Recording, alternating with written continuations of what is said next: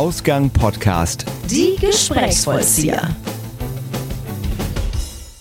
Willkommen bei Die Gesprächsvollzieher, Theater, Schauspiel, Bühne. Diese Themen beschäftigen mich und uns hier im Podcast öfter. Mein heutiger Gast ist dafür ein passender Gesprächspartner, denn er ist Schauspieler, Tänzer und auch Choreograf, gibt Workshops und studierte an der Volkwang Universität der Künste in Essen Physical Theater. Er ist außerdem Mitbegründer der Kimchi Boat Connection, die zuletzt ihr neues Stück The Perfect Match auf die Bühne gebracht hat. Darin geht es um künstliche Intelligenz und um die Frage, wie beeinflussbar unser soziales Miteinander durch Computer, Smartphones oder Sprachsteuerung ist. Und ich sage herzlich willkommen Konstantin Hochkeppel. Hallo, vielen Hallo, Dank. wie schön, dass du da bist. Freut mich auch sehr. Vielen So. Dank für die Einladung. Sehr gerne. Ja, Perfect Match hatten wir heute schon an der Tür, haben wir festgestellt. Ne? Wir tragen beide die gleichen Sandalen. Lustigerweise. Wir verraten jetzt keine Namen. Das wäre ja Werbung. Mm, mm, das machen wir nicht. In The Perfect Match, ich habe es gerade schon mal erwähnt, geht es ja um KI unter anderem. Also KI bedeutet künstliche Intelligenz, nur für die Leute, die mit dem Begriff nichts anfangen können. Wir bleiben einfach der Einfachheit halber bei KI, ne, bei der Abkürzung. Und ich habe mir so gedacht, mh, Theater ist ja ein physisches Genre und KI ist ein künstliches Medium, wenn man so will. Haben die beiden trotzdem eine Verbindung? Wir haben nach der Verbindung gesucht und das war unglaublich anstrengend. Das war echt so der Knackpunkt in unserer Produktion, in der Probenphase. Es gibt ja jetzt mittlerweile immer mehr Panels und Konferenzen über digitales Theater und das Digitale im Theater und natürlich auch im Zuge von künstlicher Intelligenz und Roboter und da gibt's jetzt ganz verrückte Performances mit künstlich intelligenten Roboterarmen und auf der Schnittstelle. Uns war es aber ein Anliegen, da eben nicht eben keinen Roboter auf die Bühne zu stellen, sondern mit unseren Mitteln, Physical Theater Mitteln, da eine Geschichte zu erzählen zu diesem Thema, zu dem, was du ja gerade auch schon beschrieben hast. Und jetzt der große Begriff Physical Theater. Auch ich konnte mir darunter noch nicht so viel vorstellen, bis ich natürlich in eurem Stück war, also The Perfect Match. Jetzt muss ich dich natürlich fragen, was bedeutet das? Wie ist vielleicht erstmal deine persönliche Definition und gibt es dann auch eine, also eine allgemeine Definition? Ja, nee. Nein. Gut. Also, Also deine persönliche Definition. äh, Physical Theater ist erstmal so ein Überbegriff, würde Mhm. ich sagen. Und das ist natürlich dann auch die Gefahr von so einem Überbegriff, dass es alles und nichts sein kann. Okay. Und das passiert auch häufig, wenn, wenn man irgendwie Physical Theater sagt, dass sich äh, A, Menschen nichts darunter vorstellen können oder aber auch, dass es zu so einem Sammelbegriff wird für KünstlerInnen, die sich selber vielleicht auch gar nicht einordnen können. Wir benutzen den Begriff allerdings sehr bewusst, weil wir also die, die Kimchi Boat Connection eigentlich fast komplett von der Volkwang kommen und der Großteil von uns Physical Theater da studiert haben. An der Volkwang gibt's den Studiengang, äh, das ist da quasi so der einzige Studiengang deutschlandweit. Es gibt so ein paar andere Ausbildungsstätten, die Physical Theater anbieten. Die haben dann aber entweder eine andere Ausrichtung oder sind privat und das ist halt ein staatliches Studium da an der Volkwang. Und was wir unter Physical Theater verstehen, das sind verschiedene Aspekte, die damit reinfließen. Zum einen geht es um die Stückentwicklung. Wir haben ein Thema, dem wir uns auseinandersetzen. Wir haben zu diesem Thema oder zu dieser Fragestellung ganz große Recherche und wir sind interessiert an Geschichten, was uns mit dem Theater verbindet. Wir haben Situationen, wir haben Charakter, wir haben Geschichten und eine Narration, Dramaturgie. Auf der anderen Seite, was uns mit dem Tanz verbindet, ist, dass wir vom Körper aus denken. Wenn wir auf Basis der Recherche Szenen entwickeln, dann denken wir häufig vom Körper aus. Also wie kann man das in eine Bewegung, wie kann man das in einen, in einen Tanz oder ähm, in was Choreografisches übersetzen? Was uns mit Performance Art verbindet. Das sind, ich würde sagen, das sind so die drei großen Felder, auf deren Schnittstelle sich Physical Theater bewegt. Was uns mit Performance Art verbindet, ist, dass wir vom Thema ausgehen und schauen, okay, was sind denn die Mittel, die wir benötigen, um das Thema auf die Bühne zu bringen. Und da kann es natürlich auch schon mal vorkommen, dass wir performativ arbeiten und zum Beispiel so Echtzeit-Jetzt-Momente in unsere Stücke mit aufnehmen? Das war jetzt eine sehr lange Antwort für diese Frage. Es ist halt auch echt tatsächlich immer sehr schwierig, weil es eben sowas Persönliches ist oder sowas Spezifisches, Kimchi Brot Connection spezifisch, würde mhm. ich jetzt mal so behaupten, das irgendwie so in a nutshell zu putten. ja, über Kimchi sprechen wir gleich noch auf jeden Fall. Mm, ja gut, Physik hier sagt ja schon körperlich, also wenn du sagst, du machst es einfach, ohne drüber nachzudenken, ne? wenn du in der äh, Situation bist. Deswegen kann ich mir gut vorstellen, dass einfach die Definition dafür so schwierig ist. Wie meinst du, in welcher Situation? Naja, wenn du sagst, es gibt nicht die Definition, was Physical Theater im Prinzip ist, dann denke ich mir so, naja, wenn du drinnen steckst und es machst, denkst du nicht darüber nach, wie definiert sich das jetzt so? Mm, genau, genau. Und dennoch ist es natürlich sehr wichtig, das nach außen hin zu definieren, genau. ne? weil ja ganz häufig so Fragezeichen äh, auf den Köpfen sind der Menschen, die das eventuell sehen möchten. Ja, ja deswegen habe ich es mir angeguckt. Von vornherein. Aber wie würdest du das denn, also so jetzt auf Basis von The Perfect Match, was, was ist denn dir da so aufgefallen, wie du das definieren könntest? Das interessiert mich natürlich auch irgendwie. Es ist einfach eine Mischung aus Tanz, Schauspiel, Dialog ja, Tanz, Schauspiel, Dialog, finde ich, ja. so. Szenisches Spiel, aber auch, wie du sagst, performativ, ne?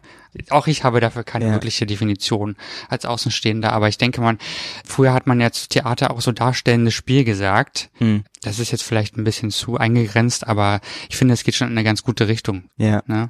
Also was uns wichtig ist, ist, dass wir tatsächlich im Theater mehr angesiedelt sind ja. als im Tanz oder in der, in der Performance Art, wegen der ganz klassischen Begriffe, die im Theater benutzt und genutzt werden.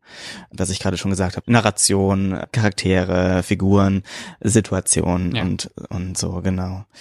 Ich ähm, denke auch, also Tanz ist ja zum Beispiel alleine gesehen auch wieder so ein weiter Begriff, den man im Theater sicherlich anders definiert, als wenn man jetzt in der Disco geht und da tanzt. Mhm. Ne, so. Ja, Und alleine schon als Beispiel, wenn man ein Pina Baustück sieht, dann ist Tanz mit Sicherheit was anderes, als äh, wenn man zu einer Gruppe von zeitgenössischen Tänzern oder sowas. Also ich denke, das äh, ist ein weites Feld für sich wieder auch. Ja. Genau, und noch das, was ich gerade so angesprochen habe, dass wir schauen, was das Material benötigt quasi, also welche Umsetzungsform. Und man ja auch leicht denkt, okay, es ist Physical Theater, die machen da jetzt Pantomime auf der Bühne. Äh, machen wir nicht. Wir machen keine Pantomime. Der Studiengang an der Volkwang ist zwar aus der Pantomime hervorgegangen, den gibt's da schon seit über 50 Jahren, aber wir verwehren uns nicht des Wortes, so äh, wie du das ja auch mitbekommen hast. Wir äh, haben Dialoge und wir sagen nicht von vornherein, ah, das ist uns jetzt aber zu viel Text. nee, wenn es die wenn die Geschichte braucht, dass wir da gerade sprechen, dann dann sprechen wir. Ja. Also als ich dann in Perfect Match saß, wusste ich ja schon, dass du kein Tänzer im klassischen Sinne bist oder eben nicht nur Tänzer bist, sagen wir mal so. Und dementsprechend hatte ich dann auch eine ganz andere Herangehensweise. Ne, wenn mir jetzt jemand gesagt hätte, das ist ein Tanzstück, mhm. hätte ich gesagt, mm -mm, es ja. ist nicht ein reines Tanzstück jedenfalls. Ne? Ja. Aber ich bin auch nicht der Experte, der jetzt sagt, das ist definitiv Tanz und das nicht. Dafür habe ich auch schon verschiedene Sachen gesehen, die zwar Tanz definiert haben, aber da hat für mich persönlich Tanz gefehlt. Mhm. Gut, dass wir das auch beide nur schwer definiert kriegen, aber alles gut. Ja, das ist irgendwie auch unser Struggle, wenn man, ja. wenn man auf uns zukommt und uns diese Frage stellt, oder mir jetzt, mit der Erwartung, jetzt eine Antwort zu kriegen, dann muss ich immer so ein bisschen mehr ausholen, weiter ausholen. Ja, gut. Ich finde, man muss es sich einfach mal angucken. Ich glaube, dann versteht man einfach besser, wie das wirklich, also nicht wie es sich definiert, aber wie es sein könnte. Ne? Mhm. So, also eine Richtung einfach.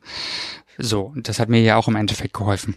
Warum denn KI eigentlich? Was hat euch so fasziniert daran? In unserem ersten Stück, Living Happily Ever After, ging es um Beziehungsformen, zeitgenössische Beziehungsformen.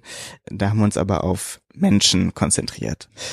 Und da ja künstliche Intelligenz gerade so das In-Thema ist, auf allen möglichen Ebenen. Wir äh, sitzen hier ja auch in einer Wohnung, wo äh, Alexa und, äh, ja. und Google uns gerade auch zuhören. Smart Homes, Smart Cities sind ja nur so ein paar Begriffe, die man damit assoziiert. Haben wir uns gefragt, okay, wie wird sich das denn auf unsere menschlichen oder auch Mensch-zu-Roboter-Beziehungen auswirken? wir hängen immer mehr vom Smartphone. Das ist jetzt natürlich total verallgemeinert, ne? Aber es ist natürlich so, dass wir, dass immer mehr Menschen sich auch über diverse Plattformen kennenlernen, die mit künstlicher Intelligenz betrieben sind. Und das war einfach so ein Angang von einer Recherche oder ein Ausgangspunkt für eine Recherche, die uns sehr interessiert hat, weil es so en vogue ist gerade tatsächlich. Ja, muss man sagen. Und da dann aber die die Schwierigkeit oder die Herausforderung, den Körper in diesem Thema zu finden, das hat uns sehr interessiert. Oh ja, das glaube ich. Klar, das ist ja überhaupt nichts Physisches in dem Sinne. Erstmal, ne, wenn man so will. Es ist total körperlos. Da prallen Welten aufeinander. Es ist total körperlos und das war so, das war so schwierig, da den Körper zu finden. Und wie seid ihr vorgegangen, den Körper zu finden? Wie muss man sich so einen Schaffensprozess im Endeffekt vorstellen? Also wir können es ja direkt mal auf Perfect Match einfach anwenden. Ja. Äh, zunächst haben wir die Recherche. Die Recherche haben wir diesmal auch relativ früh angefangen, ein Dreivierteljahr bevor wir angefangen haben zu proben. Und da liest man, guckt sich Videos an, grenzt ein. Also wir haben uns spezifischere Fragen gestellt, haben schon mal so eine Dramaturgie erdacht, äh, hatten, haben Figuren erdacht. Wir haben Interviews gelesen, die geführt wurden. Und dann sind wir in die Proben gegangen. Wir haben sechs Wochen mit Unterbrechung täglich geprobt, von morgens bis abends. Und haben uns an der Recherche entlang gehangelt und haben nach szenischen Umsetzungsformen der Dinge, die uns interessiert haben, an der Recherche gesucht. Zum Beispiel gab es eine Szene, die ist dann aber irgendwie rausgefallen oder ein, oder einen Punkt, den wir interessant fanden, die allgemeinen Geschäftsbedingungen, die dir ja quasi jegliches Recht absprechen mhm. an allem Möglichen und die sich selbst alle Rechte an deiner Privatsphäre zusprechen. So, wenn ich jetzt da hinter dir das Google Dings sehe, ich weiß gar nicht, wie nennt man das denn? Das ist äh, dieser Virtual Assistant da. Die hören uns zu und die jetzt, ja, vielleicht nicht, man weiß es nicht, man weiß es nicht. Und die speichern alles, solange sie das wollen. Und das ist natürlich alles übertrieben. Ich habe mir die allgemeinen Geschäftsbedingungen auch nicht von vorne bis hinten durchgelesen. Aber wir haben nach einer Umsetzung dafür gesucht oder wie man die denn auf die Bühne bringen kann und haben da dann eigene AGBs geschrieben, die halt das alles überspitzt darstellen und haben dann versucht, dass diesen Text, den wir dann geschrieben haben, auf die Bühne zu bringen, war dann letzten Endes eine Szene für den Müll, mhm. so wie ganz viele andere Szenen für den Müll gemacht wurden. Aber das ist halt der Prozess. Wie wir dann auf den Roboter gekommen sind oder diesen, wir nennen sie Virtual Assistant, die Karen, Irgendwann sind wir an den Punkt gekommen, wo wir nicht mehr das Stück ohne eigentlich diesen virtuellen Assistenten denken konnten. Wir wussten, wir sind zwei DarstellerInnen auf der Bühne, also Alejandra und ich. Ähm, Alejandra Jenny hat übrigens auch an der Volkwang studiert mit mir, Physical Theater, die haben wir eingeladen, mit uns dieses Stück zu produzieren, zu entwickeln. Sie ist jetzt kein Teil von Kimchi Boat Connection, sondern agiert in diesem Stück als Gast und hat uns da, ja, hat uns von vornherein begleitet. Und dann war das irgendwann so, dass sich das herausgestellt hat. Den genauen Zeitpunkt kann ich dir nicht nennen. Ich glaube, das war nach der zweiten oder dritten Woche, wo wir sagten, okay, lass uns doch diese Frau porträtieren, die da diesen äh, Tagesablauf hat und die sich irgendwann den Virtual Assistant anschafft. Und was passiert, wenn dieser virtuelle Assistent dann auf einmal nicht mehr virtuell ist? Sondern physisch anwesend. Das hat sich irgendwann so herausgestellt, genau, herausgepellt irgendwie. Das, das war auch ganz lustig. Irgendwann merkst du auch, was das Material braucht. Und das Material hat danach geschrien, dass wir einen Roboter mit auf die Bühne stellen. Genau. Das ist alles total schwammig. So Probenprozesse sind echt, also es gibt halt kein Formular oder keine Formel für so einen Probenprozess. Da kommt irgendwie alles, du kommst mit deinem ganzen Packen an Recherche und mit deinen Fragen und du packst das alles auf den Tisch und dann sortiert sich das quasi von alleine. Das nennt man auch Kreativität. Vielleicht habe ich das, irgendwo gehört. Vielleicht ist das der kreative Teil dieser Arbeit, ja, genau. Ja, ja klar. Ich finde es gut, wie du es erzählst, weil das ist ja, das bildet ja genau das ab, was es ist. Es ist ein kreativer Prozess, wo Dinge erstmal toll sind und dann vielleicht doch wieder verworfen mhm. werden und was es im Endeffekt ins Stück schafft, sieht man ja dann im fertigen Produkt, aber dass es dahin eben auch eine gewisse, einen gewissen Weg braucht, ist. Oh, ja. ja, und dieser Weg ist häufig so steinig. Und man, ja, man hat irgendwann das Gefühl, warum mache ich das überhaupt? Und ich habe überhaupt, ich kann das gar nicht. Und wieso stelle ich mich immer wieder in diese Situation? Das natürlich, da kommen natürlich diese ganzen Selbstzweifel wieder. Jedes Mal wieder, jedes Mal wieder wirklich aufs Neue. Ja, ich verstehe, was du meinst. Da greift die ganze Theorie, die man irgendwann mal gelernt hat, plötzlich nicht mehr, weil man damit nicht weiterkommt, wahrscheinlich, ne? Ja, ja, absolut. Das ist, ja, es ist schrecklich. Wie muss man sich dann so als Außenstehender so eine Ausbildung vorstellen? Das sind vier Jahre Vollzeitstudium, da wo ich studiert habe, wo wir studiert haben, das ist eine Universität der Künste.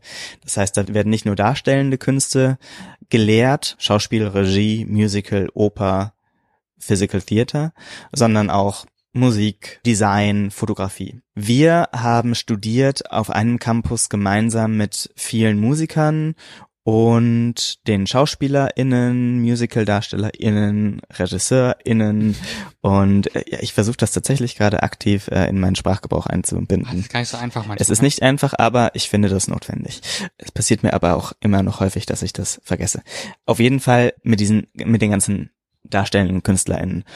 Und das erste Jahr haben wir von 9 bis 21 Uhr Unterricht. Mit einer Mittagspause. Wow. Und dazu kommen die ganzen Projekte, die am Wochenende stattfinden. Oder in der Nacht.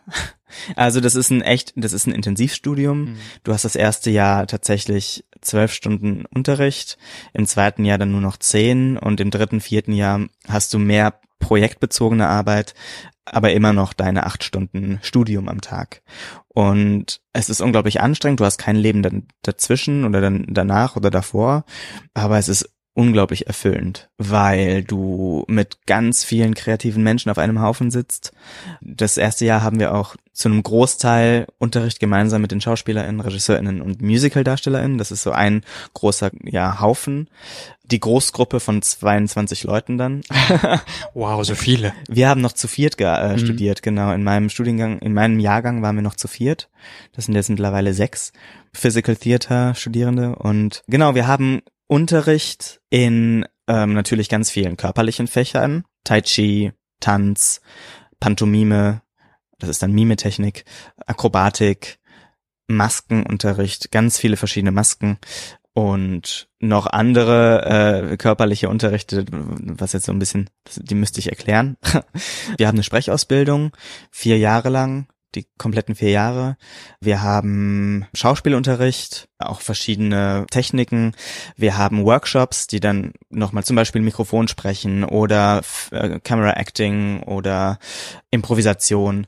Und immer wieder, jedes Semester eigentlich, müssen wir eigene Projekte entwickeln. Dann machen wir zum Beispiel in einem Semester einen Tanzduo, im anderen ein theatrales, performatives Solo, eine Gruppenarbeit, dann arbeiten wir mit einem Regisseur, mit einer Regisseurin zusammen und dann am Abschluss machen wir ein eigenes Stück, also ein Stück von einer Stunde, was dann unser, unser Abschluss ist, genau. Da kriegt man von Anfang an aber auch die Realität mit, die der Job später auch mit sich bringt, nehme ich an. Ne? Nee, überhaupt so, nicht. Nein?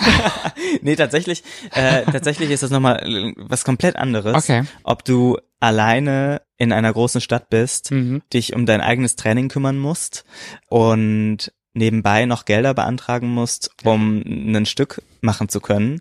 Jetzt im Vergleich zu äh, als Student habe ich jeden Tag mein Training bekommen musste nicht dafür bezahlen. Jetzt muss ich halt jedes Mal dafür bezahlen, ja. wenn ich Training kriegen will. Also weißt du, es ist schon echt als freier Physical Theater Darsteller für mich jetzt tatsächlich die größte Frage ist, wo kriege ich mein Training her? Mhm. Und wie wie schaffe ich es so diszipliniert zu sein, dass ich jeden Tag mein eigenes Training mache? Ja, das glaube ich. Wie viel müsstest du denn trainieren, um wirklich Also gibt es einen, du musst so und so viel oder ist das egal?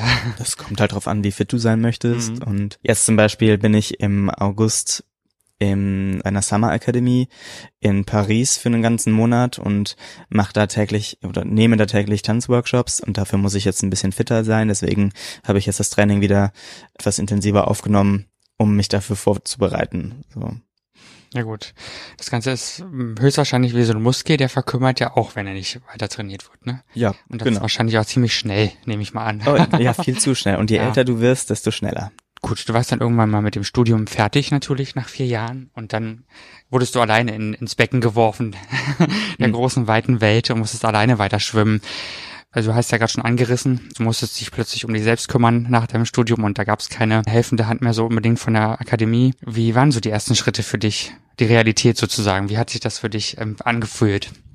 Tatsächlich hatte ich ziemlich viel Glück zu Beginn meiner meiner Karriere, sage ich mal, meiner beruflichen Laufbahn. Ich hatte relativ früh einen Casting für eine andere freie Company, mit der ich jetzt auch zusammenarbeite seit drei Jahren. Mit denen war ich ganz viel auf Tour. Wir waren ganz häufig in Südostasien und in Europa und ich habe da viel arbeiten können. Und dann haben wir die Förderung für unsere erste Kimchi-Brotproduktion bekommen. Das war so eine Nachwuchsförderung, West of, äh, und haben damit direkt unser, unser Stück produzieren können, was großartig war. Was, das war ein richtig toller Start. Auch hier in Köln. Und ich hatte tatsächlich noch andere Produktionen in Kassel und in Bochum über Kontakte, wo ich dann als Choreograf und Regisseur aufgetreten bin. Und es hat irgendwie einen ganz guten Start gehabt, meine berufliche Laufbahn, ja. Da klopfe ich immer noch auf Holz, dass das so gut gelaufen ist und dass es auch weiterhin so gut zu laufen scheint. Wahrscheinlich ist das äh, nicht unbedingt die Regel, nehme ich an, ne? Ähm, ich weiß nicht, was die Regel ist tatsächlich. Es gibt natürlich unglaublich viele TänzerInnen, SchauspielerInnen, die sich irgendwie, die sich was nebenbei verdienen müssen.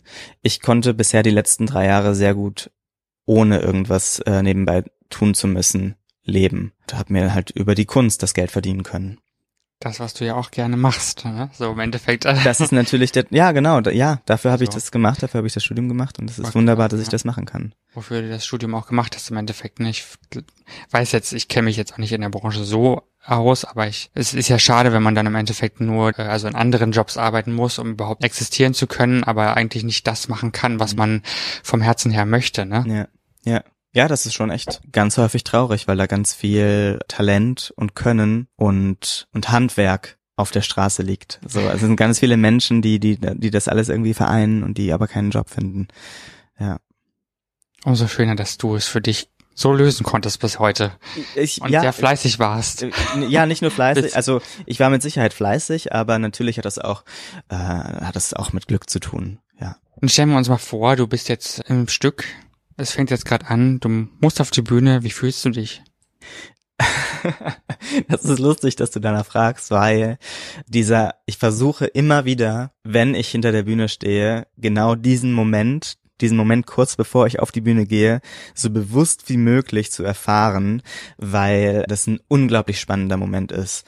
Du hörst die Leute reinkommen, du hörst es, du hörst das Gebrabbel, das Gequatsche und ich bin immer noch jedes Mal aufgeregt, bevor ich auf die Bühne gehe und bin darum auch sehr froh. Äh, ich mag das schon sehr gerne, dieser Nervenkitzel, diese, äh, wie nennt man das noch gleich? Mir fällt gerade das, das Wort nicht ein, was man dazu nennt. Lampenfieber. Dankeschön, genau, es ist Lampenfieber, ja. Lampenfieber. Schon sehr lange nicht mehr benutzt, dieses Wort. Genau, also es, es ist irgendwie schön, dass ich das immer noch hab und ich möchte auch nicht, dass es weggeht weil das natürlich eine ganz eigene Energie gibt, wenn du auf die Bühne gehst und es und es macht mich irgendwie wach für den Moment und für die Situation und für meinen Text und für meine Bewegungen. Und wenn ich dann so hinter der Bühne stehe und mich dieses Momentes bewusst mache, dann vergesse ich das auf einmal dann, wenn ich den ersten Schritt auf die Bühne mache und dann ist es auf einmal so, äh, okay, jetzt bin ich auf der Bühne und so und jetzt geht's los. Bam. Und dann gibt es so viele andere Dinge, auf die ich achten muss, dass ich mir gar nicht mehr äh, meines Bewusstseins bewusst sein kann. ich kann da gar nicht mehr drauf achten. So, ja, irgendwie, ja, dafür mache ich das unter anderem. So für diesen Moment. Das ist spannend. Das klingt sehr schön. naja, auch so ein bisschen kitschig. Naja, gut, aber es ist ja dein Empfinden, ne? ich finde lustig, dass das Lampenfieber ja im Englischen Stage Fright heißt. Also irgendwie so die Angst vor der Bühne, Ach, wenn man so will, ne? Nicht, ja. Deswegen, ähm, deswegen frage ich danach, weil ich, mich interessiert das bei allen irgendwie immer, wie sie so damit umgehen vorher und vielleicht auch, ich meine, ich weiß nicht, ob man das Publikum überhaupt wahrnimmt, wenn man im Spiel gerade ist. Auf jeden Fall, jede, ja. jede Sekunde, ja, ja. Wäre es schlimm, wenn du es nicht wahrnimmst? Ja, ja, also natürlich gibt's manchmal Momente, wo ich das Publikum verteufle, aber die Momente, in denen ich das, in denen ich die Reaktionen wertschätze, und das ist ja, ich meine, dafür mache ich das, für diese, für dieses, für diesen Live-Moment, die überwiegen. Und ich würde ich das Publikum nicht wahrnehmen, dann, dann würde ein ganz großer Teil von meiner Arbeit fehlen. Deswegen stehe ich auch nicht mehr vor der Kamera. so, weil das tatsächlich echt was ganz anderes ist, als vor der Kamera zu stehen und für die Kamera zu spielen. Weil ja auch das Feedback gar nicht da ist, ne? Also wenn Zumindest nicht dieses unmittelbare Feedback, mhm. genau, ja. Weil wenn du jetzt Komödie spielst meinetwegen und die Witze nicht landen, dann kriegst du es ja sofort mit, sozusagen, ne? Also nur so als Beispiel. Ja. Denke ich mir so, deswegen. Ja, oder wenn, wenn auf einmal die, die Atmosphäre so zum Schneiden ist, das spürt man total. Man spürt es, wenn das Publikum leise ist und gespannt ist. Und man spürt es, wenn das Publikum da ist. Aber natürlich auch, wenn, wenn du das Publikum nicht greifen kannst, ne? Das spürst du genauso. Wann nervt dich das Publikum? Wenn Oder Handys angehen. Oh Gott. Ja, ja, meine Güte. Handys sind echt das allerletzte in einem Theaterstück. Ja, das finde ich allerdings auch. Es ist, vergeht irgendwie kaum ein Besuch von mir, wo ich trotzdem wieder mitbekomme, dass jemand das Handy nicht ausgeschaltet kriegt. Ich verstehe es auch nicht. Langsam müssten wir doch an dem Punkt sein, wo jede Person, die in ein Theaterstück geht, weiß, ich muss mein Handy zumindest lautlos machen. Ja, aber das Leben außerhalb ist irgendwie scheinbar doch wichtiger, als sich zwei Stunden mal für sich rauszunehmen und sich einfach abzuschalten, ne, so. Ja, oder es ist einfach Nachlässigkeit, ne, oder man vergisst es, das Ja. kann natürlich auch sein, aber ja, das ist natürlich echt so, das reißt nicht nur uns, also uns, die wir auf der Bühne stehen, raus, sondern natürlich auch das Publikum. Ich rege mich natürlich auch auf über Menschen, deren Handys während eines Stückes angehen. So, das ist natürlich auch ätzend. Ja, das sehe ich genauso. Als Besucher allerdings. Wir haben ja schon zumindest das Thema Tanz auch angerissen und mich interessiert, wenn wir jetzt über Choreografie nachdenken und sprechen, und du bist ja auch Choreograf, wie, wie entstehen für dich Bewegungen ähm, für die Bühne? Kann man das in Worte fassen, wie sowas für dich entsteht? Im Endeffekt ist es ja so, ich als Zuschauer sehe Bewegungen entsprechend dann auf der Bühne. Die haben ja natürlich einen Sinn von dir aus, aber wie entsteht das für dich? Vom Kopf bis zur Bewegung sozusagen. Hm, ich versuche das mal. Hm, also das kommt so ein bisschen drauf an. Wenn ich selber auf der Bühne bin und tanze oder mich bewege, jetzt zum Beispiel in The Perfect Match, da habe ich ja dieses, diese sehr klare Figur des Roboters. Und das ist eigentlich eine ständige Interpretation. Wie, wie viel Freiraum und Freiheit gebe ich diesem Roboter, dass er sich bewegen kann? Also wie, wie frei kann er sich bewegen und wie dann auch eingeschränkt bewegt er sich? Wo breche ich mit den Erwartungen und wo, also wo, wo spiele ich mit den Erwartungen? Wo, wo setze ich mich drauf? Wo breche ich sie? Und dann, wenn ich aber draußen sitze und choreografiere, dann kommt das natürlich ganz stark auf den Kontext an. Für welche Situation oder für welche Szene wird jetzt eine Umsetzung gesucht? In dem letzten Stück, das ich inszeniert habe, da gibt es zum Beispiel eine große Choreografie zu dem Danse Macabre von Saint-Saëns. Und das ist weniger Tanz, sondern das sind vier Darsteller auf der Bühne und die laufen umher und bilden immer mal wieder so Situationchen, sag ich mal, so kleine Situationen, äh, in die sie sich reinbewegen und dann und dann wieder rumschwirren irgendwie. Ich finde es schöner, wenn Bewegungen nicht nur für den oder die Tänzerin eine Bedeutung haben, sondern wenn ich die als Zuschauer auch lesen kann oder wenn ja, wenn da was bei mir ankommt. Nur häufig habe ich das so, dass nur weil die Bewegung eine starke Bedeutung für die tanzende Person hat, dass es noch lange nicht heißt, dass da was bei mir ankommt. Und das ist mir ganz wichtig, darauf zu achten, dass wenn ich choreografiere, dann auch immer dass ich sowohl den Innenblick als auch den Außenblick behalte. Ich merke, bei solchen Themen ist es total schwierig, sowas Eindeutiges zu sagen, sowas Eindeutiges zu antworten, weißt du? Weil es halt so ganz viel mit, mit, mit dieser, ja, vielleicht ist es tatsächlich dieser kreative Punkt, der da Mhm. äh, irgendwann so, oder dieser kreative Moment, der so vieles unerklärbar macht. Ich glaube, ich verstehe, was du meinst. Also ich habe ja auch in meiner Fragestellung schon zu tun gehabt, das überhaupt vernünftig zu formulieren. Da passiert ein kreativer Prozess, der natürlich von dir oder von euch ausgeht, den ich jetzt erstmal natürlich aufnehme, sehe und ich habe mich einfach nur gefragt, wie viel da überhaupt in dir selber passiert, ne, so einfach. Deswegen ist das gut, so wie es ist, wie du es gesagt hast. Also ja, Dank. da ähm, gibt's ja auch einfach nicht die Antwort drauf. Ne? Ich finde es einfach nur interessant zu wissen, auch was das Schöpferische in dem Sinne angeht, wie das so vonstatten geht für jemanden, der das selber halt auch macht und nicht nur konsumiert. Wo hast du eigentlich deine Affinität her für Schauspielbühne, Tanz, Choreografie? Das Theater von mir aus. Mein Leben war schon immer eine Bühne. Nein, es hat irgendwie angefangen, als ich, äh, ich, ich meine, ich war vier oder lass mich fünf gewesen sein. Ähm, da hat mich meine Mutter in so ein Studio gesteckt, wo man tanzen konnte, weil ich mich irgendwie gerne bewegt habe. Und das heißt, ich habe also mit vier, fünf Jahren angefangen zu tanzen, so Jazzdance, so rechts Step, links Step. Und im Keller dieses Studios gab es eine Bühne. Und die Frau, die das Studio äh, geleitet hat, die hat auch dieses Theater, also nicht nur Tanz, sondern auch Theater angeboten. Und irgendwann hat sie mich dann gefragt, ich weiß nicht woher das kam, ob ich da nicht mal mitmachen möchte. Und dann war ich tatsächlich, als ich acht war, das Sams auf der Kellerbühne. und dann hat das, ja, so, hat das angefangen. Ich habe mit fünf angefangen zu tanzen, mit acht angefangen Theater zu spielen. Und äh, dann bin ich so durch diverse Gruppen, Theatergruppen, Tanzgruppen geschlittert. Hab, irgendwann kam dann auch Film und Fernsehen da, dazu, als ich 16 war. und habe dann irgendwie alles drei parallel gemacht, war dann kurzzeitig in einer semi-professionellen Tanzcompany im Tanzhaus NRW und in diversen semi-professionellen Theatergruppen und das mündete dann in der Bewerbung für das Studium, genau. Ein nahtloser Übergang fast schon, ja. Ja, tatsächlich, ja, so, ja, nach dem Abi habe ich irgendwie zwei Jahre lang so dies und das gemacht. Also Theater und Tanz in verschiedenen Ausprägungen. Und dann bin ich an die Volkmann gegangen, genau. Und Film war nicht das Medium für dich oder warum machst du jetzt mehr Theater, Schauspiel, Tanz? Film hat mich lange Zeit interessiert, Mhm. weil das so eine komplett andere Welt war.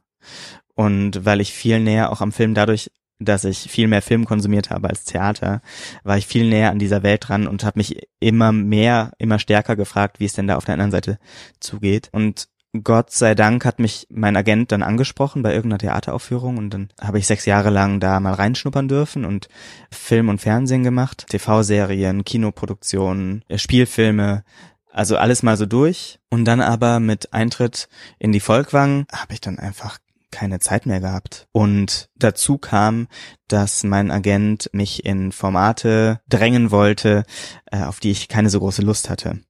Und dann hat sich das irgendwann auseinanderdividiert. Und ich merke jetzt, dass ich tatsächlich nicht mehr die Energie aufbringen möchte, um mich da so zwanghaft in Film und Fernsehen in die Branche wieder reinzudrücken, weil ich merke, dass mir Theater wichtiger ist. Ich sage natürlich nicht nein, wenn jemand kommt und mich fragt, ob ich in einem Spielfilm oder in einer Serie mitspielen will. Ich, mir macht die Arbeit auch großen Spaß. Aber würde ich priorisieren müssen, und das muss ich, dann ist es tatsächlich das Theater, die Bühne. Wo du Bühne als Stichwort sagst, noch eine kleine kurze Frage zu dem Thema, wo wir jetzt schon die ganze Zeit drin schweben. Sind SchauspielerInnen und alle, die eigentlich auf Bühnen sich bewegen, per se extrovertiert? Da bewege ich mich natürlich jetzt auf sehr dünnem, Ei, dünnem Mhm. Eis, weil das ja eine starke Verallgemeinerung Ja, ja, natürlich. Ähm, aber ich kann tatsächlich von mir und von meinen Erfahrungen sprechen. Ich habe ganz viele, ähm, ja tatsächlich auch mehr SchauspielerInnen als TänzerInnen kennengelernt, die, die sehr extrovertiert sind. Ich weiß, dass ich nicht so der extrovertierte Mensch Mhm. bin. Deswegen kann ich eigentlich deine Frage mit Nein beantworten. Das hat also ich abgesehen davon, dass ich das nicht verallgemeinern möchte, glaube ich auch einfach, dass es nicht auf alle Menschen, die auf der Bühne stehen, zutrifft. Mm, Also ich habe ganz große Probleme damit, mich in großen Gruppen so ähm, bemerkbar zu machen, Mhm. zum Beispiel. Mm, Und auch wenn ich vielleicht das ein oder andere Mal extrovertiert scheine durch mein äh, durch mein Erscheinungsbild, bin ich eher so der schüchterne Mensch und hat damit auch tatsächlich ganz häufig auch zu kämpfen gehabt. So, ey, ich bin doch Schauspieler, äh, warum kann ich denn jetzt nicht mal irgendwie so einen lockeren Spruch Mhm. äh, reißen oder warum kann ich denn jetzt nicht mal irgendwie in einer großen Konversation einfach mal im Mittelpunkt stellen? Nee, irgendwie äh, irgendwie ist mir das ähm, ist das nicht so meins. Ich kann das nicht. Auch wenn ich das gerne wollen würde, das bin einfach nicht ich und das zu akzeptieren hat auch echt lang gedauert und Mhm. ich äh, habe da echt noch immer meine Struggle mit, wenn ich irgendwie in Situationen bin, wo ich jetzt gerne mal so einen so einen Witz raushauen würde und der liegt mir sogar auf der Zunge, ich dann aber sage, äh, vielleicht nicht, weil dann gucken mich alle an und dann ich habe ja die Bühne, so, da gucken sie mich dann an. Und die ist ja auch irgendwie dein Schutzraum, wenn man so will, ne? Also auch wenn, auch wenn das Publikum vor dir steht und du ausgeliefert bist, aber du hast ja eine ganz andere Voraussetzung dann in dem Auf Moment, der ne? Bühne kann ich alles machen. Mhm. Ich, äh, das war natürlich eine relativ provokante Frage, aber ähm, ich kannte die Antwort auch ein Stück weit schon, aber ich finde es immer interessant, dass man da auch noch mal so ein bisschen drauf eingeht, dass eben Schauspieler ja auch einfach verletzliche Seiten haben vielleicht und äh, ne? einfach Menschen sind wie jeder andere auch so. Ja, ja, genau, tatsächlich. Und natürlich hat das, hat unser Beruf mit Präsenz zu tun und natürlich sind wir anders präsent und auch mit Sicherheit im Leben außerhalb der Bühne oder äh, abseits der Bühne. Ähm, aber das heißt ja noch lange nicht, dass man sich deswegen auch gerne in den Mittelpunkt stellt. Es gibt natürlich solche Menschen, die sich gerne in den Mittelpunkt stellen, aber die findest du überall. Ich wollte gerade sagen, das ist jetzt kein Schauspiel oder Theaterphänomen. Äh, Phänomen, ne? Genau, genau, ja. Schön. Wir gehen mal ein bisschen rüber zu Kimchi Brot. Hatte ich ja in der eingangs schon erwähnt und du hast auch schon mal davon ganz kurz gesprochen. Ihr seid eine Company. Ähm, wann habt ihr euch vom, form, formiert? Sagt man das so? Ja, formiert. äh, wir haben uns in, an der Volkwang kennengelernt. Ja. Elisa und ich haben im selben Jahrgang studiert, Physical Theater, und Laura hat Regie studiert in unserem Jahrgang. Das heißt, wir hatten auch mit ihr zusammen Unterricht und sie hat uns auch eingebunden in ihre Projekte. Ähm, ich habe auch in ihrem Abschluss mitgespielt. Mm, und Elisa und ich haben ein Duo zusammen gemacht und wollten das nach der Uni weiter ausbauen. Und weil wir dann diese Förderung bekommen haben, hat sich die Gelegenheit ergeben für uns, das, das Stück weiter, weiter zu produzieren. Und da haben wir gesagt, okay, lass uns doch mal die Laura fragen, ob die nicht Lust hat, für uns oder mit uns zu arbeiten. Dann aber nicht als Regisseurin. Wir arbeiten im Kollektiv und wir arbeiten ohne Regie, sondern als Sounddesignerin. Und wir drei sind quasi so die Gründungsmitglieder von Kimchi Boat Connection. Und für unsere zweite Produktion haben wir uns noch eine Produktionsleitung äh, geholt. Das heißt, um deine Frage zu beantworten. Kimchi Brot Connection gibt es so seit 2014. Das waren dann Elisa und ich. Seit 2016 sind wir dann zu dritt. Und seit 2018 zu viert. Ein kreativer Mating Pot sozusagen. Genau, ja, genau. Und wir, wir suchen halt uns halt Gäste für unsere Produktion. Und jetzt in ähm, Perfect Match haben wir den Charles Deichmann gehabt, der hat uns die LEDs programmiert und äh, Alejandra, die nicht nur auf der Bühne steht, sondern auch das Stück mitentwickelt hat mit uns. Stückentwicklung ist ein gutes Stichwort. Entwickelt ihr alle zusammen oder gibt's da einen, der den Ton angibt und der Rest äh, darf sich irgendwie leicht unterordnen, ja. muss man sozusagen. Ähm, wir versuchen tatsächlich hierarchiefrei zu arbeiten. Und wenn es dann zu Differenzen kommt, dann, dann Demokratie. So. Wenn, ja, also tatsächlich sind wir eine kollektive Company. Wir entwickeln zusammen, wir brainen zusammen, wir haben Spaß zusammen, so. Genau. Und, und versuchen das weitestgehend Hierarchie frei zu gestalten. Wie kam der auf den Namen? Hey. ähm, Die Frage der Fragen. Du bist tatsächlich auch nicht der Erste, der uns das fragt. Ach. Ja. äh, also, Elisas Mutter kommt aus Korea. Ah, ja. Elisa ist also halb Koreanerin und das koreanische Nationalgericht ist Kimchi. Mhm. Fermentierter Chinakohl. Ich bin Deutscher. Und du bist das Brot. Und ich bin das Brot, genau. Wie lustig. Ja, und Laura ist halt die Connection.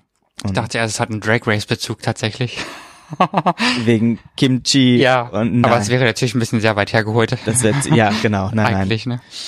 Das hat äh, nichts mit Drag Race. Nee, nee, das ist unser eigener Name. Wir, sehr ja. lustig, aber cool. Das finde ich eine sehr witzige, eigentlich auch total, also eigentlich gar nicht so ungewöhnlich, wenn man sich so darüber die Gedanken macht, aber lustig. Ja, genau. Und also ich finde, der hört sich auch schön an, dieser Name. So, der, der spricht sich schön. Kimchi Brot Connection ist, man kann auch nur Kimchi Brot sagen, es ist irgendwie.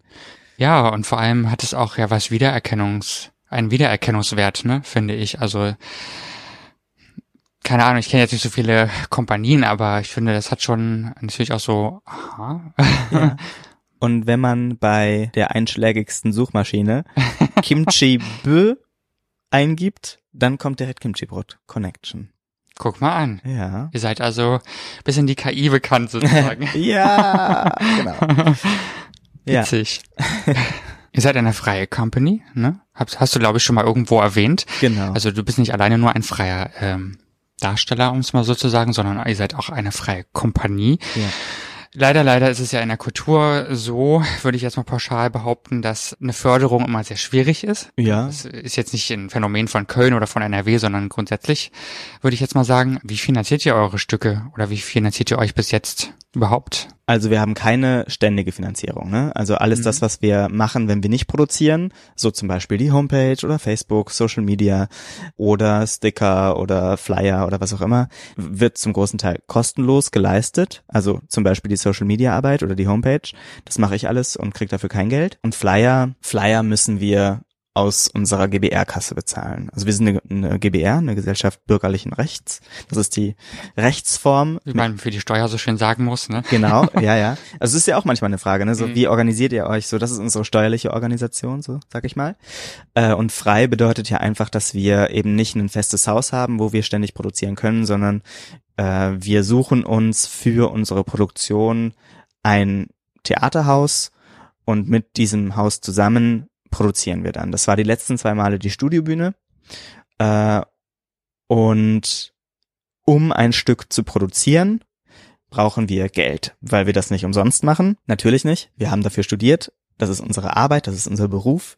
Also müssen wir ein Konzept schreiben zu unserer Idee, zu unserem Thema, zu unserer Fragestellung und müssen dieses Konzept einreichen bei diversen Einrichtungen und Förderern, Fördertöpfen. Das kann zum Beispiel das Land NRW sein oder der Bund auch oder halt die Kommune. Äh, da gibt es halt verschiedene Fördertöpfe. Und nicht nur mit einem Konzept, sondern auch mit einem Finanzierungsplan. Wie wollen wir das überhaupt finanzieren? Wie viel kosten wir? Wie viel kostet unser Bühnenbild? Wie viel kostet der Transport? alles Mögliche, wie viel kostet die Unterbringung der SpielerInnen und so weiter. Na, und dann muss man warten, bis das äh, die Stadt Köln oder das Land NRW oder der Bund sagt, ihr bekommt so und so viel Geld. Das kann natürlich toll sein, wenn die komplette beantragte Summe gefördert wird. Das kann auch ein bisschen schlimm sein, wenn nur ein Teil davon gefördert wird, bewilligt wird, so nennt man das. Man muss natürlich auch in den richtigen Termini sprechen. Mm, und jetzt für The Perfect Match war das zum Beispiel so, dass die Stadt Köln uns sehr gut gefördert hat, das Land NRW leider nicht so stark. Und deswegen hatten wir noch so einen Differenzbetrag, den wir noch ausgleichen mussten. Und dafür haben wir Gott sei Dank private Förderer, Sponsorinnen bekommen.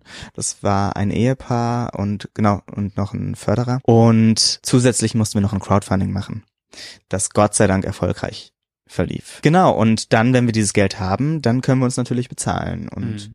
dann bezahlen wir uns wenn es geht, auch nach der äh, Empfehlung für einen Mindesthonorar. Genau. Also wir versuchen uns natürlich so gut wie möglich zu bezahlen und hoffen dann einfach, dass wir nicht unter diese Mindesthonorarempfehlung kommen. Wenn ich fragen darf, was kostet so eine Produktion ungefähr? Boah, das ist komplett unterschiedlich. Jetzt für The Perfect Match. Wir haben sieben Menschen bezahlen müssen, die daran beteiligt waren. Wir haben diesen LED-Kubus, der sich zusammensetzt aus den Stahlrohren und den LEDs und natürlich das Kostüm. Die Produktion hat uns 24.000 Euro gekostet mhm. und das ist schon wenig. Für sieben Menschen ist das extrem wenig. Wow, ja. Da mussten wir dann natürlich auch einsparen und ja, das, also das kommt halt komplett drauf an, wie aufwendig diese Produktion sein soll. Wow, wenn ich mir jetzt vorstelle, du hast noch ein großes Bühnenbild und und Co. dabei, dann ähm, ja. weiß man ungefähr, wohin die Reise da geht, ne? Finanziell meine ich jetzt. Ja. Ich frage mich gerade tatsächlich, ob das nicht 32.000 Euro waren, die das Projekt gekostet hat. Also irgendwas zwischen 24.000 und 32.000. Ja, also es geht gar nicht um einen genauen Betrag. Ich wollte einfach nur mal klar machen, was sowas kostet überhaupt, ne? Ja, so. Ja. Und das äh, ist ja auch viel Arbeit. Ja, natürlich, also, absolut. Ja Wenn alleine sieben Leute schon bezahlt werden möchten und müssen, weil sie ja eben dafür arbeiten, dann ist das äh, klar, dann summiert sich das natürlich, ne? Ja. Aber darüber machen sich eben auch wenig Leute, glaube ich, Gedanken. Mhm. Oder darüber denkt man selber, wenn man jetzt als Publikum wahrscheinlich eher nicht so nach, deswegen. Ja, klar, da sind halt zwei Leute auf der Bühne, da gibt's ein bisschen Geblinke genau. von diesem LED-Kubus und das, das kann doch nicht so teuer sein. Ja, genau. Ja, es ist leider doch. Also die mhm. Einfachheit, die auf der Bühne dann eben stattfindet, sieht in Zahlen dann eben doch ganz anders aus, ne? So. Ja, ja, genau, das stimmt. Und ich bin ein großer Fan von dieser Einfachheit und von dieser, ja, minimalen Ausstattung, die wir haben. Das hat tatsächlich auch nichts damit zu tun, dass wir vergleichsweise wenig Geld hatten. Das war eine bewusste Entscheidung. Mhm. Aber das ist ja auch, also für mich als Zuseher war das ja auch genau richtig so, weil ihr konzentriert euch halt eben auf das Wesentliche und arbeitet ja auch mit vielen verschiedenen Sachen, die man sich eben vorstellen muss. Ne? Eine bestimmte genau. Bewe Bewegung, die man eben sowieso von Natur aus macht, wenn man ein Smartphone meinetwegen bedient oder sowas. Ne? Mhm da reichen ja oftmals auch eben Lichteffekte oder das Spiel an sich. Ja. Ne, ja. Finde ich. Lustigerweise haben wir uns äh, bei dieser Produktion doch tatsächlich dazu entschieden, Pantomime zu nutzen, wo ich ja eingangs gesagt habe, dass wir keine Pantomimen sind. Aber da tatsächlich schon, weil das für uns einfach, ja, so gepasst hat. Und ich kann mir vorstellen, dass man sich als äh, Zuschauerin erstmal darauf einlassen muss. Okay, da wird jetzt ein Espresso getrunken, obwohl sie gar keine Tasse in der Hand hat. ähm, oder sie duscht jetzt oder geht auf Toilette, ohne dass da irgendwie, also sie mimt es. Aber ich habe schon das Feedback bekommen und ich hoffe, dass es weiterhin so ist, dass man sich da nach einer gewissen Eingewöhnungszeit auch ganz gut drauf einlassen kann. Ja, ich fand es jetzt nicht schwer zugänglich oder so. Gerade weil es ja auch eigentlich so aktuell ist und ähm, wie gesagt, man sich ja auch unter vielen Sachen so viel vorstellen kann. Also mhm. sowas macht man ja, man macht es ja unterbewusst auch jeden Tag fast selbst, also vieles. Ne? So, ja. Man sagt ja eh, manchmal sagt ähm, Gesicht auch so mehr als tausend Worte und so ist es ja dann im Endeffekt auch auf der Bühne, fand ich so. Ja. Das war zumindest mein Eindruck. Wo ich noch kurz darauf eingehen will, du warst zuletzt in Nepal und Indien Ja. und hast genau. da Workshops gegeben. Das ging vom Goethe-Institut aus, ne? Genau, das Goethe-Institut hat mich eingeladen. Ja. Braucht es dafür für Tanz, Theater, Schauspiel Sprache? Zwingend? Wie, ähm, wie, wie, wie kommst du auf die Frage? Weil, weil das indische Kids waren, mit denen ich gearbeitet habe, oder? Ja, auch. Also weil es ja, naja, weil es ja schon auch im Ausland stattfand, genau. Und daher möglicherweise auch einfach Sprachbarrieren sind. Mhm. Also natürlich brauche ich als Vermittler die Sprache, um, um natürlich zu vermitteln, klar. Dann in den Performances selbst, die wir da entwickelt haben, das war so, das waren zwei Jugendcamps in Nepal und dann direkt im Anschluss einen Jugendkongress in Pune, in der Nähe von Mumbai. Und für diese Performances in Nepal, die ich da mit den Kids entwickelt habe, die haben tatsächlich keine Sprache benutzt, wohingegen die Kinder und Jugendlichen in Pune angehalten waren von mir, Texte zu entwickeln. Aber dann, genau, da habe ich dann auch zum großen Teil ihre Texte genommen, die sie dann auf Englisch geschrieben haben oder manche auch auf Deutsch, weil das ja schließlich auch Schulen waren, die Deutschunterricht bekommen oder anbieten vielmehr. Genau, also das kommt total drauf an. Ja, aber ich würde sagen, zur Vermittlung braucht es auf jeden Fall natürlich Sprache. Und da habe ich dann auch versucht, soweit es eben ging, Deutsch zu sprechen, aber die meiste Zeit musste ich dann doch auf Englisch ausweichen. Und die sprechen alle perfekt Englisch, viel besser als ich. Okay. Das ist echt, ja, das ist echt verrückt. Und äh, hast du auch kulturell Eindrücke mitnehmen können, so die vielleicht im Umgang mit Workshop-Teilnehmern von hier anders waren? Ja, ich habe das Gefühl, und das hat sich jetzt bestätigt dadurch, dass das war nicht das erste Mal, dass ich in Indien war und Workshops gegeben habe. Indische Jugendliche wirken auf mich viel dankbarer, viel offener und wertschätzender als deutsche Jugendliche. Und da verallgemeiner ich jetzt tatsächlich, weil ich das durch die Bank weg so mitbekommen habe. Auf der einen Seite die äh, südostasiatischen Jugendlichen, auf der anderen Seite tatsächlich auch aus Erfahrung mit äh, deutschen Jugendlichen. Mm, Ich glaube, das kommt daher, dass die indische oder südostasiatische Kultur ein ganz traditionelles Theaterbild hat und ich den TeilnehmerInnen da tatsächlich nochmal so eine andere Art von Theater beibringen kann. Oder nicht beibringen, aber zeigen kann. Und deswegen da ganz viel Dankbarkeit herrscht. Und dazu kommt, dass das Sü äh, Schulsystem da sehr restriktiv ist und die werden da, ja, die werden da sehr streng erzogen. Und ich gebe denen Freiraum in meinen Workshops, kreativ zu sein und sich mit sich selbst befassen zu können und nicht nur Schema F abzuarbeiten. Und ich glaube, dass das eine ganz neue Erfahrung für die meisten ist und die sich deswegen da sehr, also die sind total gechallenged, die sind total, die sind auch voll überfordert, habe ich jetzt die Erfahrung gemacht. Aber wenn sie da durchgehen, durch diese Überforderung, diese Frustration, am Ende kamen sie dann doch an und haben gesagt, ey, cool, vielen Dank. Und das kam aus, aus so einer Ehrlichkeit heraus. Das war nicht, weil die das mussten. Das ist ein sehr schönes Schlusswort, finde ich. Hast du in der Zukunft, also in der nahen oder in der entfernten Zukunft, was geplant, neue Projekte oder Wünsche, die du vielleicht selber umsetzen möchtest? Im nächsten halben Jahr kommen ganz viele Projekte, wo ich die meiste Zeit eigentlich nicht selber auf der Bühne stehe, dann eher so als Dramaturg oder Outside Eye oder Regisseur fungiere. Wir haben jetzt immer wieder Auftritte in der Orangerie zum Beispiel im September oder im, in Mülheim an der Ruhr oder in der Studiobühne im November. Und sonst fängt, haben wir nächstes Jahr wieder eine Kimchi-Brot-Produktion. Die wird ein bisschen anders. Da werden wir auch eher so als, äh, wir werden inszenieren und nicht selber auf der Bühne stehen. Aber sonst, ich, ich freue mich einfach der Dinge, die da kommen und freue mich auf auch wieder viele Workshops, die ich geben kann oder auch als Lehrer arbeiten werde. Ja, und die eigenen Projekte, die mache ich dann so mit Kimchi-Brot, genau. Super.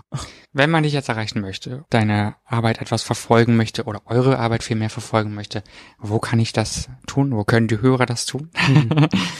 Die äh, Hörer und Hörerinnen können genau. Entschuldigung. Ich muss mich noch dran gewöhnen. Ja, same hier, same hier, ich auch. ähm, na, ich habe eine Homepage, www.konstantinhochkeppel.de.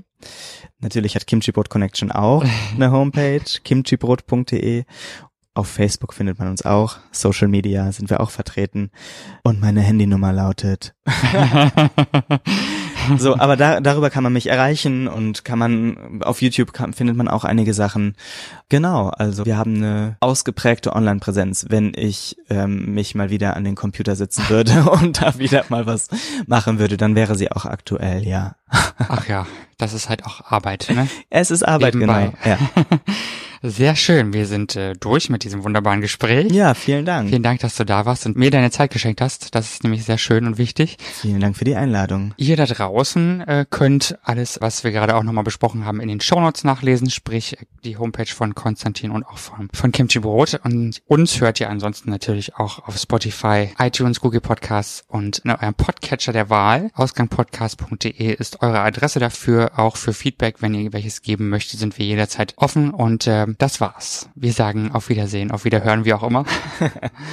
Tschüss. Ja, Danke. Vielen Dank. Bis dann. Ausgang Podcast Die Gesprächsvollzieher. Deine Interviewreihe mit Menschen, die spannende Geschichten erzählen. Mit deinen Gastgeber Sebastian und Toni. Kostenlos anhören auf www.ausgangpodcast.de. Folgt uns auf Instagram unter Ausgang Podcast.